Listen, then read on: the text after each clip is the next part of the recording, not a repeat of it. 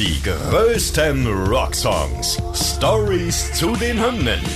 Tragisch, komisch oder kurios. Verrückte und unglaubliche Geschichten hinter den Songs, die ihr so noch nicht kanntet.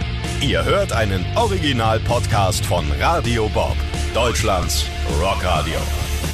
Mit Kerstin Mete. Und Benny Zinke. Hallo.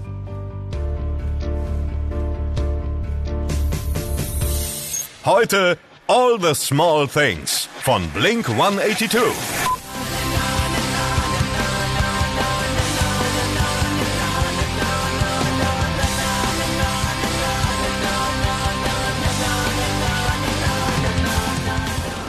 Ach, eine wunderschöne Zeitreise steht uns bevor. Wir landen nämlich jetzt mal im Jahr 1999. Und ich glaube, ich habe hier in dieser Podcast-Reihe noch nie verraten, dass das mein letztes Schuljahr war. Das war, Oha. ja, ich habe Abi gemacht im Jahr 99 und dann war die große, weite Welt vor mir.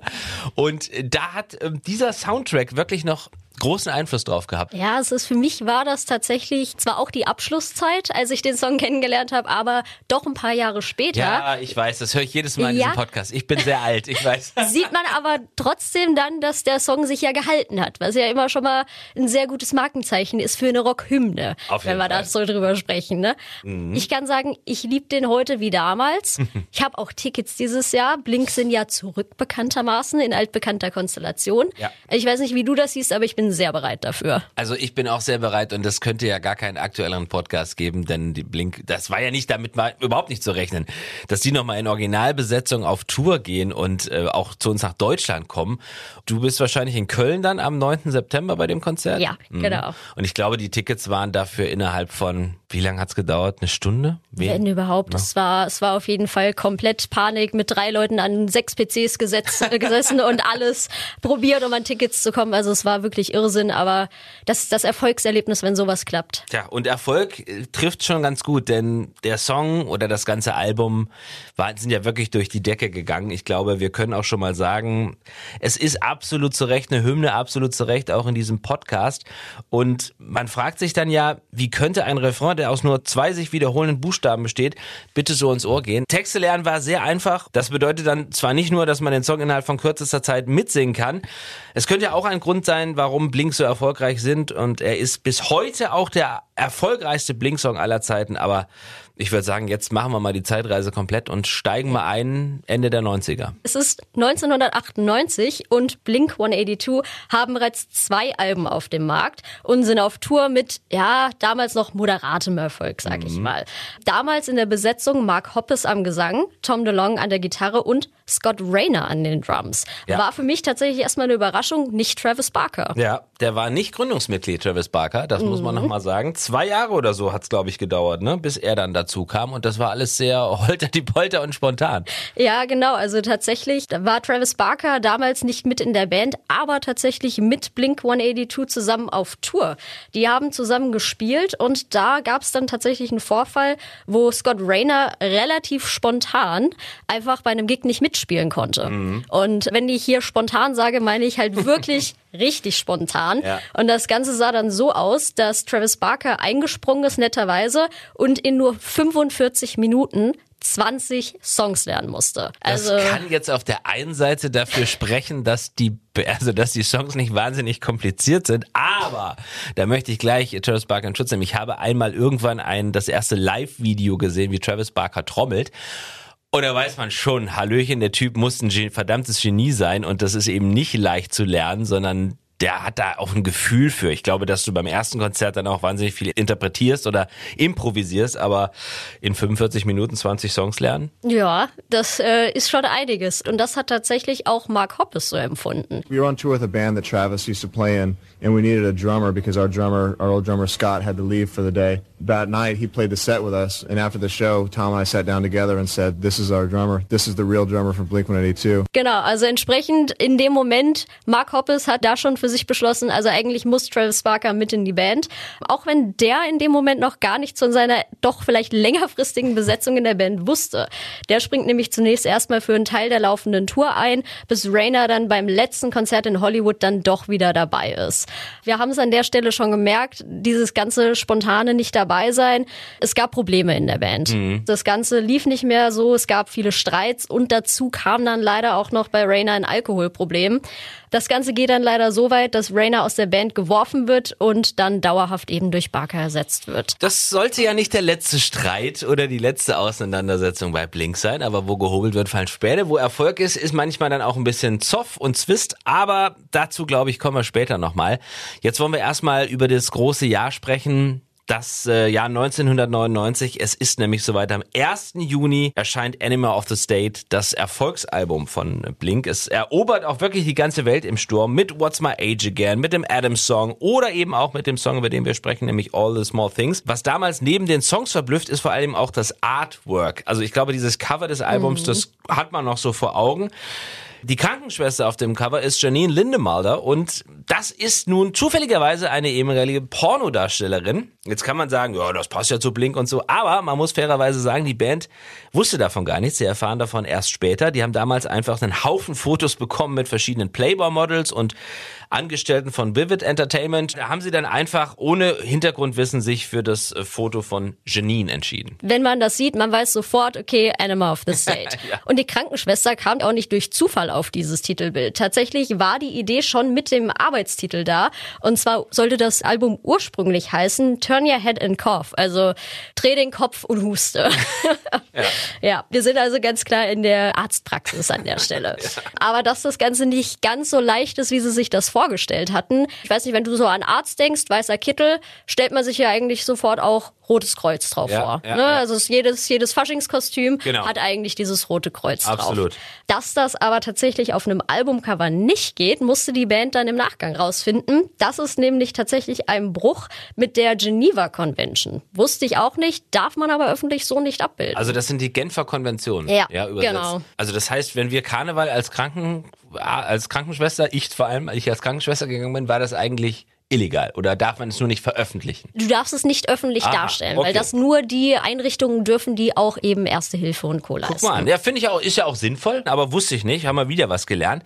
Sie haben es dann weggepixelt oder? Genau, das Ganze wurde dann im Nachgang entfernt, damit das Problem beseitigt ist, weil die Band hat dann natürlich Verständnis für, dass sie das dann so nicht darstellen können. Genau. Und dann haben sie es ins Radio geschafft, auf MTV, damals natürlich auch eine Jahrtausendwende, MTV noch voll angesagt, rauf und runter dort gespielt, an die Spitze des Pop-Punks. Bis heute wurde das Album, das muss man sich mir überlegen, über 15 Millionen Mal weltweit verkauft. 20 Jahre später gehen Blink dann nochmal zum Jubiläum mit dem Album auf Tour und spielen es in voller Länge live. Und das ist nicht der letzte Live-Auftritt. Du hast mir schon den Mund wässrig gemacht. Du siehst sie dies Jahr nochmal live. Mark Hoppes ist damals komplett begeistert und überwältigt bis heute, dass das Album sich so lange so gut gehalten hat und selbst Leute, die beim Release, das ist es ja, noch nicht mal geboren waren. Man sagt ja immer so, die Fans wachsen mit der Band. Mhm. Aber guck mal, ich war 99, als die Band so das erste Mal erfolgreich war, war ich 19.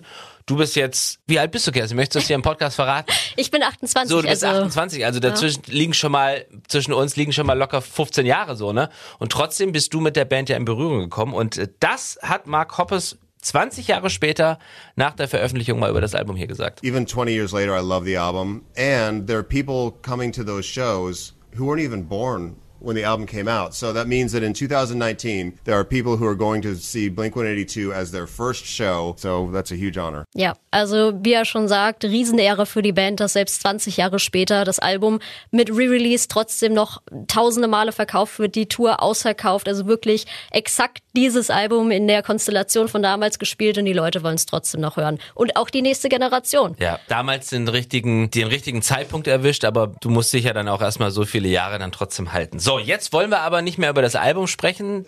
Komm, lass uns ein bisschen über den Song sprechen. Ja, auf jeden Fall. Der Song kommt als Single mit passendem Musikvideo raus und man kann es nicht anders sagen, er dominiert die Charts. Platz eins in den Billboard Modern Rock Tracks, Platz zwei der UK Single Charts, also wirklich überall geht der Song einfach komplett durch die Decke. Insgesamt schafft er es sogar in zehn Ländern in die Top 10 der Charts. Und das, obwohl der Song ja zugegebenermaßen recht simpel ist. Haben wir ja am Anfang schon geklärt. Na, na, na, na, na als Refrain. Ja, ja, ja, hängt aber tatsächlich damit zusammen, dass das Ganze der letzte Song war, der fürs Album geschrieben wird. Tom DeLong will für Animal of the State noch einen Song, der einfach ist, aber eben auch mitreißt und nicht zu guter Letzt auch problemlos im Radio laufen kann. Mhm. Ne, also das, das Label soll zufrieden sein und The Long schreibt das Ganze zusammen mit Mark Hoppes und auch die Lyrics mit Na Na Na Na Na sind zwar zunächst nur ein Platzhalter, aber eben auch ein Tribut an die Ramones. Mhm. Man muss auch sagen, dass Tom DeLong ehrlicherweise gesagt hat, er hatte jetzt nicht die besten Ideen für die Lyrics. Das zeigt sich auch im Arbeitstitel, denn der Song hieß mal vorher, inoffiziell, Baby Cakes Butter Muffin. Also völliger Unsinn. Tom DeLong hat aber gute Intentionen, denn die Lyrics, die es gibt, sind seiner damaligen Freundin und späteren Frau Jennifer Jenkins gewidmet. Insbesondere die Zeile She left me roses by the stairs. Die basieren tatsächlich auf einer wahren Begebenheit. Man glaubt es ja nicht. Denn Jenkins hatte DeLong Rosen auf die Treppe vor seinem Haus gestellt, als er erst spät von der Aufnahmesession nach Hause kommt. Also, Album top, Song eher so, naja, wir packen hinten noch einen auf die Platte mit drauf und lassen uns mal überraschen, was damit passiert. Hat trotzdem mega Erfolg. Und wir haben es ja schon gesagt, bei MTV rauf und runter gelaufen, weil du brauchtest damals mehr denn je auch ein gutes Musikvideo zu einem guten Song. Und dann war es der erst so richtig hip und angesagt. Und wir haben es eben gesagt, äh, mit Rosen vor die Studiotür, total süße Geste. Im Musikvideo ist es dann aber tatsächlich etwas weniger romantisch. In dem werden nämlich einfach mal die damals sehr beliebten beliebten Boybands Backstreet Boys und NSYNC, aber auch Popsternchen wie Britney Spears und Christina Aguilera einfach mal verarscht. Kann man nicht anders sagen. Ja, das war ja auch so eine Gegenbewegung zur damaligen Zeit. Mittlerweile hat sich das so ein bisschen relativiert, aber Ende der 90er, als dann so The Offspring und auch Blink und Sum 41, die dann später dazu kamen, war ja auch so eine Abgrenzung zu diesen ganzen, sagen wir es mal, ja, Britney ist dieser Zeit. Ne? Es war entweder warst du cool und hast Rockmusik gehört oder du warst halt so ein bisschen popmäßig drauf. Dann ja, ja. waren es halt die Boygroups, die dann viel später, glaube ich, erst so einen Kultstatus bekommen haben. Aber naja, Mark Hoppes hatte gar kein so gutes Gefühl, muss man sagen, beim Videodreh. Er hat nämlich gedacht, wow, ist das wirklich lustig, was wir hier machen? Das hat er auch mal verraten in einem Interview. And I remember at the end of the video saying, this isn't funny. And it ended up being probably our most well-received video and people thought it was genius. I guess my issue with it was that I didn't have any frame of reference. I didn't watch any of these pop bands. I was totally wrong. Er hatte ein schlechtes Gefühl, aber wir wissen ja heute, das hat sich nicht bestätigt. Ne? Also komplett durch die Decke gegangen. Die Leute fanden es witzig und lustig daran auch. Gedreht wurde das Ganze am Santa Monica State Beach in Kalifornien, wo ja unter anderem auch total berühmte Filme wie Iron Man, Terminator oder auch Drei Engel für Charlie gedreht wurden, mhm. in dem dann auch wieder All the Small Things verwendet wurde. ähm, das heißt, wir haben hier einfach einen perfekten Kreis. Ich wollte gerade sagen, der Kreis ist geschlossen.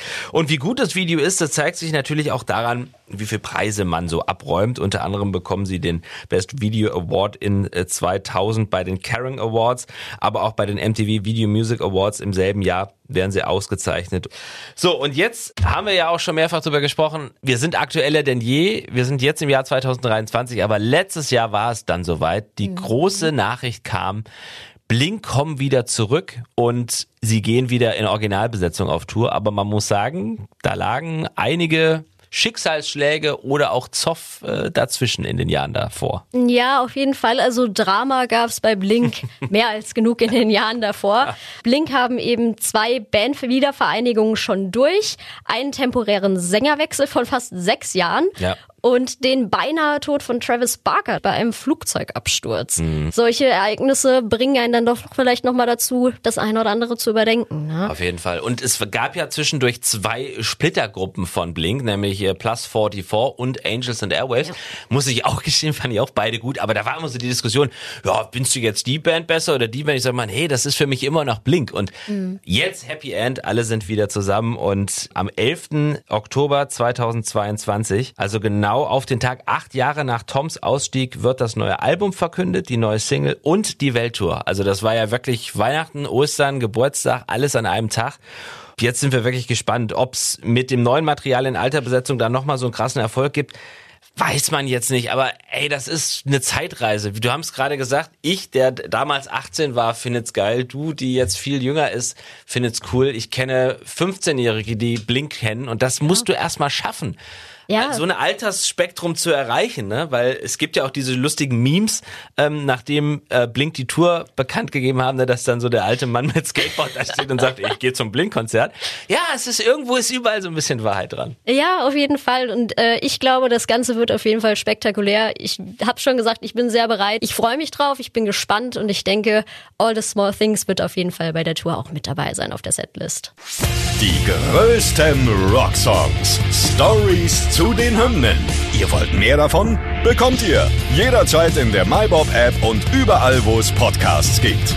Und die geballte Ladung an Rocksongs gibt's nonstop in den über 50 Rockstreams, in der App und auf radiobob.de.